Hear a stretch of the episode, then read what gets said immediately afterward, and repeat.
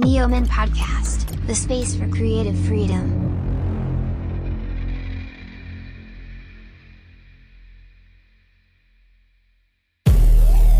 Si hay algo que nos ha caracterizado en estos últimos episodios es por tener a artistas 360 y ahorita van a conocer a quien tenemos en pantalla. Bueno, seguramente ya lo vieron en la descripción del episodio, pero en esta ocasión tenemos a Maya Blas, que es una artista 360, es actriz, es escritora, es todo. O sea, estamos muy felices de tenerla aquí. Cuéntanos, Maya, ¿quién es Amaya Blas? Hola, ¿qué tal? Bueno, antes que nada, muchas gracias por tenerme aquí en este espacio. Y bueno, ¿quién soy? Híjole, me la pusiste difícil. Este, eh, bueno, soy actriz, ¿no? Soy actriz. Eh, eh, acabo de, sacar mi primer libro, es una novela autobiográfica, entonces estoy haciendo mis pininos en, en el tema de la escritura. Eh, y bueno, también produzco, tengo una productora junto con Roberto Cavazos, que es Solo Vino Producciones. Y bueno, pues estamos haciendo teatro y estamos planeando también eh, otros proyectos audiovisuales. Así que, pues eso, esa soy yo.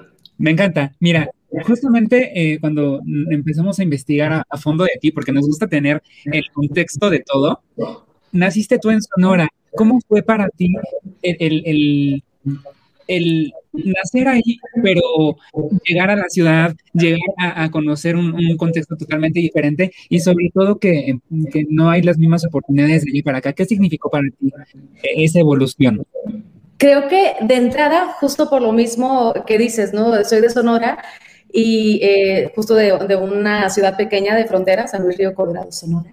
Eh, aunque siempre me regaña un amigo y me dice que diga que soy de Hermosillo, pero no. este, eh, pero lo que sí justo ocurre en, el norte o en la frontera o en, eh, provincia, ¿no?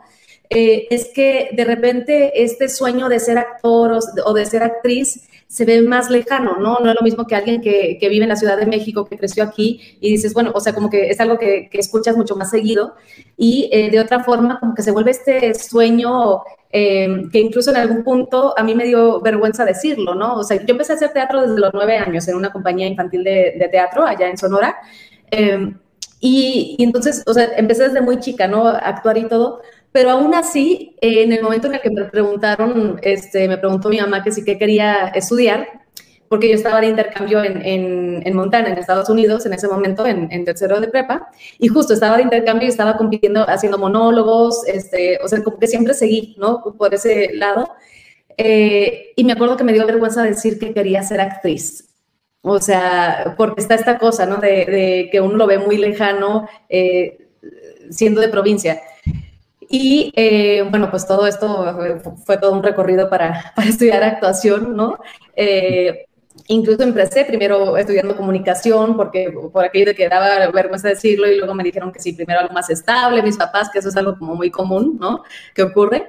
Y ya hasta que un día dije, ya no aguanto más, em, me, me, puse a ahorrar dinero y me fui a Madrid a hacer un viaje, eh, porque uno de mis amigos de la universidad se salió y se fue a estudiar actuación allá. Entonces, claro, ya veía como yo algo más cercano, ¿no? De alguna forma y este, pues ahorré dinero y me fui, eh, me fui a, un viaje eh, que llegaba de hecho a París y luego bajaba, ¿no? Este, hacia Niza, Cannes, etcétera, y luego por Barcelona y luego subir, ¿no? Eh, a, Madrid. claro que me alcanzó el dinero que yo ahorré como para cuatro días o cinco. Yo ya le estaba llamando a mis papás porque ni siquiera calculé bien, o sea, yo lo que quería era ir y ver la escuela, ¿no? Este, y fui a Madrid y en ese momento decidí que quería salirme de la universidad, ya llevaba dos años y medio allá, eh, perdón, aquí en, Tijuana, en la universidad, y este, pues fue así como de repente llegué, eh, bueno, intenté quedarme y nada más llamar por teléfono y decirle a mis papás, aquí me quedo, este, pero me dijeron que tenía que volver por la visa. Entonces, eh, regresé y en el mismo aeropuerto les dije a mis papás, mañana me doy de baja en la universidad, eh, voy a empezar a trabajar y a reunir, a reunir dinero y en seis meses me regreso a España y empiezo a estudiar actuación. Y así fue. No, hombre, es, toda una, una vida preciosa porque de verdad, cada, como lo relatas, o sea, te lo juro que lo iba imaginando a, a Maya Blas viajando por todo el mundo, de verdad, es, eres una... Eh, escritora que, que, que sí externa tal cual las cosas como suceden y, te, y te, tú lo vas imaginando, que es muy difícil en, en algunas personas hacerlo. vamos a, retomar un tema, vamos a, sí, vamos a retomar un tema que es, es difícil, que escribiste tú en, dame un segundito, ahorita tengo aquí, has escrito cine, teatros, relatos eróticos y haikus, pero a, a, a lo principal, tú viste la, la, victoria del esmalte de uñas eh, rojo. ¿Qué significó para ti ese libro? Bueno, ese libro significa pues muchísimo para mí. Eh, de entrada, ese libro siento que me ayudó a, a, a, sanar, a curarme, básicamente, porque lo empecé a escribir eh, cuando me diagnosticaron cáncer hace como unos cuatro o cinco años. Eh, escribí lo que iba sucediendo a lo largo de ese año. Eh, de hecho, el título está ligado con una película que acaba de salir ahora, este, ahora en enero en, en, en Blim, eh, porque, eh, ahí te va la historia. sí. En el lapso de 15 días me dijeron, te quedaste de protagonista en una película, te quedaste de protagonista en una serie, que luego esa ya no se hizo dos días antes, se canceló todo, y tienes cáncer. O sea, es así como que lo que querías, pero tienes cáncer, ¿no? Entonces, eh, de ahí pues empecé, la película sí la hice y es, te digo, es la película que justo acaba de salir ahora. Eh, pero entonces eh, fue todo un proceso a la par en el que estaba viviendo como dos vidas paralelas. Eh, solamente le dije al director que, que, tenía cáncer para que me cuidara en ciertas escenas, para una escena que requería de lluvia y tal. Entonces, pues le, le, expliqué que mi sistema inmunológico no estaba muy bien y le dije por qué y todo, pero nadie más sabía. Entonces era como que yo estaba viviendo esta doble vida. Este, y a raíz de, de esa película la terminé de, de filmar, eh, que se llama Si tan solo pudiéramos dormir esta noche, y la terminé de filmar para, y para mi personaje me habían pintado las uñas de, color rojo, las uñas de los pies. Entonces termino de filmar y, y, como a las dos semanas iba a comenzar, o a la semana creo, iba a comenzar ya la quimio. Eh, así que decidí hacer un juego entre el esmalte de mis uñas de los pies y el cáncer. O sea, cuando me las iba a despintar dije, no, voy a ver qué se queda primero, qué se va primero, eh, si el cáncer o el esmalte. Obviamente me bañé, ¿no? Durante eso, ese tiempo, pero pues el esmalte de uñas no se quita con el baño, ¿no? Claro. Entonces, cuando ya estaba yo a la mitad de mi, de mi, este, de mi tratamiento de, de quimio, yo estaba escribiendo este libro, ¿no? O sea, yo comencé, creo que poquito, sí, poquito antes de, empezar la quimio, eh, comencé ya a escribir, porque sentía que necesitaba, ¿no? O sea, sentía que necesitaba sacar de alguna forma lo que me estaba pasando y además quería hacerlo de una forma muy libre. Es decir, lo único que me planteé es, bueno, lo voy a escribir aquí esto en, en presente y en primera persona. Fuera de eso, o sea, mm, en el libro hay de todo, de repente estoy en, en, la, en la quimio y estaba conectada de un brazo y del otro estaba escribiendo con la computadora. Y igual hay una quimio que la conté en haikus, o otra que de repente iba yo en, el, en un coche y le estaba escribiendo una carta a mi amigo que estaba al lado de mí, pero no se daba cuenta, yo escribía en el celular y luego ya llegaba a mi casa y los pasaba, ¿no? Este, entonces, fui escribiendo durante todo ese año y, eh, como te decía, a la mitad del, del, de la quimio, de repente me dicen en el PET, que es esta tomografía como de 4D que te meten ¿no? y a revisarte muy bien, eh, en el PET del intervalo me dijeron que ya estaba libre de cáncer. Y ese día, pues me fijé en las uñas de los pies y todavía traía así como, ya sabes, manchitas del esmalte. Entonces, ese día, o sea, yo gritaba, ganó el esmalte de uñas. Este, entonces, de ahí salió el título del, del, del libro, que se llama La victoria del esmalte de uñas rojo. ¿no? Oye, eh, entonces, La victoria del esmalte de uñas rojo no solamente es un libro de la experiencia del padecer cáncer, sino son relatos que viviste, relatos emocionales, pasión, de, pasionales, de familia, del, amor que se tiene que tener uno mismo. Y este es un libro, entonces, del canto al presente, de vivir el presente y de vivir el día a día, ¿no? Sí, creo que de hecho te quedó muy bonito eso del canto al presente, porque nunca me lo habían dicho eso y, sí, de alguna forma sí. Eh, justo, es un libro que no porque lo haya escrito yo, eh, simplemente eh, creo que no es un libro típico de, de cáncer, ¿no? Eh, yo cuando tuve cáncer me regalaron varios libros y en general, pues, como que los libros tratan solo de cáncer, ¿no? Sobre, sobre, sanar y todo esto. Y en realidad este libro, o sea, creo que a lo mejor el mensaje más importante del libro es que si te da cáncer, tu vida no es todo cáncer, ¿no? El libro se trata, hablo de teatro, estoy de repente en el camerino, o sea, yo escribía, eso sí traía, yo ya tengo experiencia en el tema del tapabocas, porque lo traje seis meses con la quimio, este, entonces andaba yo con mi tapabocas, este, cuando estaba con más gente, pero andaba yo en el cine, en el teatro, eh, comiendo, este, con mis amigos, me, me retiraba un poco y me quitaba y comía y me lo volvía a poner, ¿no? Pero la cosa era el que el que yo iba contando mi historia y lo que me iba sucediendo mientras estaba en un proceso de cáncer, pero no todo tenía que ver con eso, incluso también, eh, bueno, encuentros ahí mm, eróticos este, del tercer, del tercer tipo, como decía un amigo, este, pero que no se podían dar muy bien, que, claro, eso nunca, nunca se habla de eso, ¿no? cuando se habla de cáncer, por ejemplo.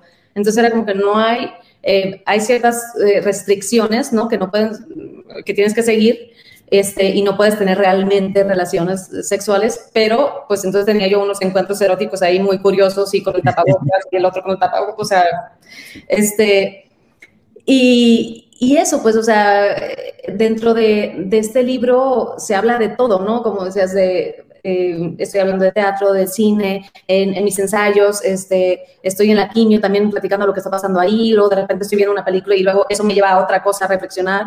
Eh, eh, incluso sí, o sea, y todo esto con mucho humor negro porque soy norteña y, en el norte se nos da, en el norte se nos da mucho el humor negro, ¿no? Entonces, eh, y en mi familia sobre todo. Entonces, Amaya, esto es como un relato de tu corazón para que las personas no se sientan, eh, se sientan identificadas, pero no se sientan en que, que, el cáncer los va a vencer. El cáncer debería de ser más un signo zodiacal que una enfermedad, ¿sabes? Realmente creo que esta enfermedad en la actualidad ya, ya se puede vencer como no tienes idea y que no, no se den el bajo en las personas que se enteran cuando tienen esta desgraciada enfermedad. Ahora, pasando a otro tema más, más lindo para no estar tan melancólicos, este, cuéntanos de si tan solo pudiéramos dormir. Esta noche. Sí, sí, sí, sí.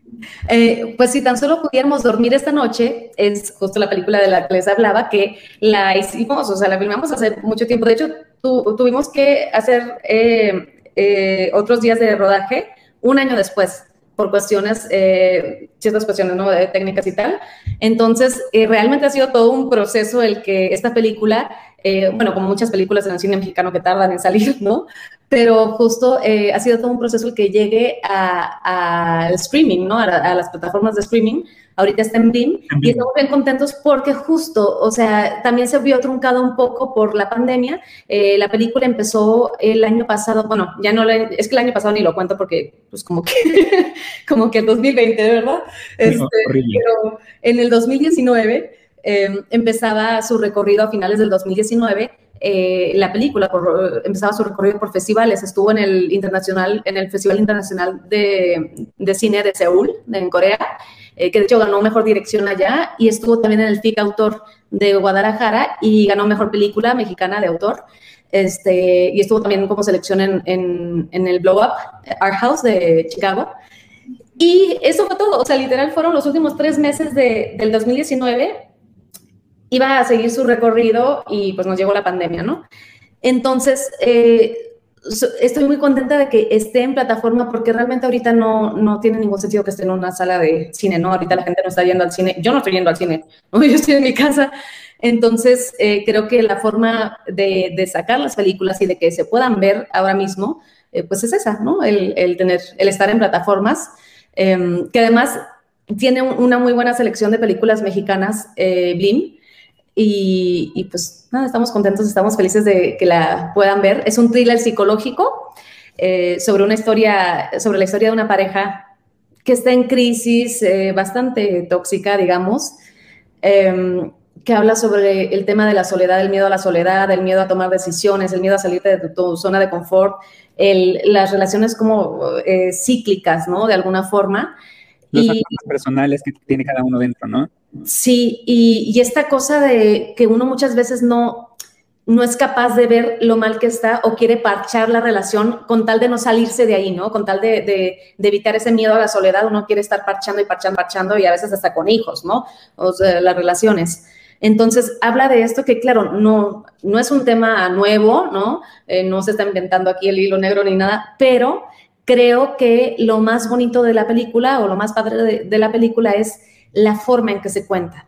Que, que a final de cuentas, pues eh, eh, eso es el cine, ¿no? Es como cuentas esa historia, ¿no? Exacto. Eh, pero en esta, en esta historia, el director, que es el guionista también, Eduardo Moreno Fernández, se dio el permiso y la libertad de jugar, pero muchísimo. Entonces, a pesar de que la gran parte de la película sucede en una sola locación, que estamos eh, mi marido y yo, eh, el personaje de César lo hace José Casasus, y entonces estamos mi marido y yo en, este, en nuestro departamento y casi todo sucede ahí, ¿no? Eh, durante esta noche interminable, pero aún así hay demasiado juego, o sea, eh, y de repente tienes cuestiones oníricas, de repente, o sea, entra el humor, entra la, o sea, el drama de todo ahí, ¿no?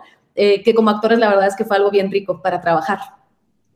El trabajar para, como ahorita lo dices, es increíble y sobre todo que te complementas perfecto con la pareja o con el protagonista, que tú eres protagonista y eres protagonista de tu propia vida, protagonista de muchas vidas que, que después de este libro vas a cambiar muchas vidas, tengo por seguro, para las personas que aún no conocen el libro. Y de verdad, estamos muy emocionados de haberte tenido aquí Maya con nosotros. Y voy a leer, antes de, despedirnos, una, una frase que encontré por ahí de el esmalte de uñas rojo. Va así. Me duermo porque debo dormir y claro, hay que seguir soñando. Todo menos perder los sueños. Qué bonito, qué bonito está ese fragmento de, de, del libro. Ay, muchas gracias. ¿Algo más que quisieras agregar a Maya antes de terminar?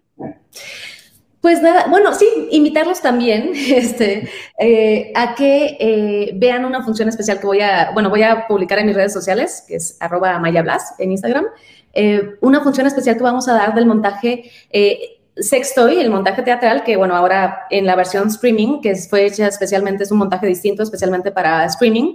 Eh, vamos a tener una función especial el sábado 13 de marzo. Eh, estamos por sacar ya la información de la hora exacta, eh, los boletos y todo esto. Y es un proyecto que, que se escribió, digamos, es una compilación de monólogos escritos por cada una de las actrices. Em, yo soy una de ellas, entonces me encantaría que lo vieran. y es a base, esto se escribió en base a unos encuentros que tuvimos para hablar sobre el tema de la mujer como objeto en una sociedad machista. Entonces, eh, creo que es bien importante ahorita justo hablar del tema, más que nunca, porque subió muchísimo la violencia ahora con el encierro. entonces, eh, bueno, pues ojalá que, nos apoyen y que, y que entren a esta función eh, de Toys, se llama ahora. Y bueno, pues nada, muchas gracias, muchísimas gracias por recibirnos, por recibirme, por este, pues por esta plática también. No, hombre, cuenta que, que personalmente y todo el equipo estaremos en primera fila virtual viendo la obra. Pues, conocemos el, el póster, digámoslo así, es del Teatro Milán, si no me equivoco. Este, sí, sí, o sea, créeme que, que, todas las personas que tenemos, todos los personajes que tenemos aquí en Amen, los, aceptamos la entrevista porque son unos, son artistas 360 y de verdad, Amaya, estamos contentísimos de haberte tenido aquí con nosotros porque te lo vuelvo a repetir, tú eres una artista 360, actriz, productora, escritora, ¿qué más, qué más falta nada más que, que conquistes el, mundo? O sea, es presidenta, no, no sé, o sea, me explota la emoción. Ay, pues muchísimas gracias, de verdad, muchas gracias. De verdad, Maya, estamos muy felices de haberte tenido con nosotros y esperamos volver a, tener noticias tuyas pronto. Claro que sí, yo feliz de darles noticias. Muchas gracias, Amaya, nos vemos. Gracias, un abrazo. Bye. Bye. Neoman, we shape the future.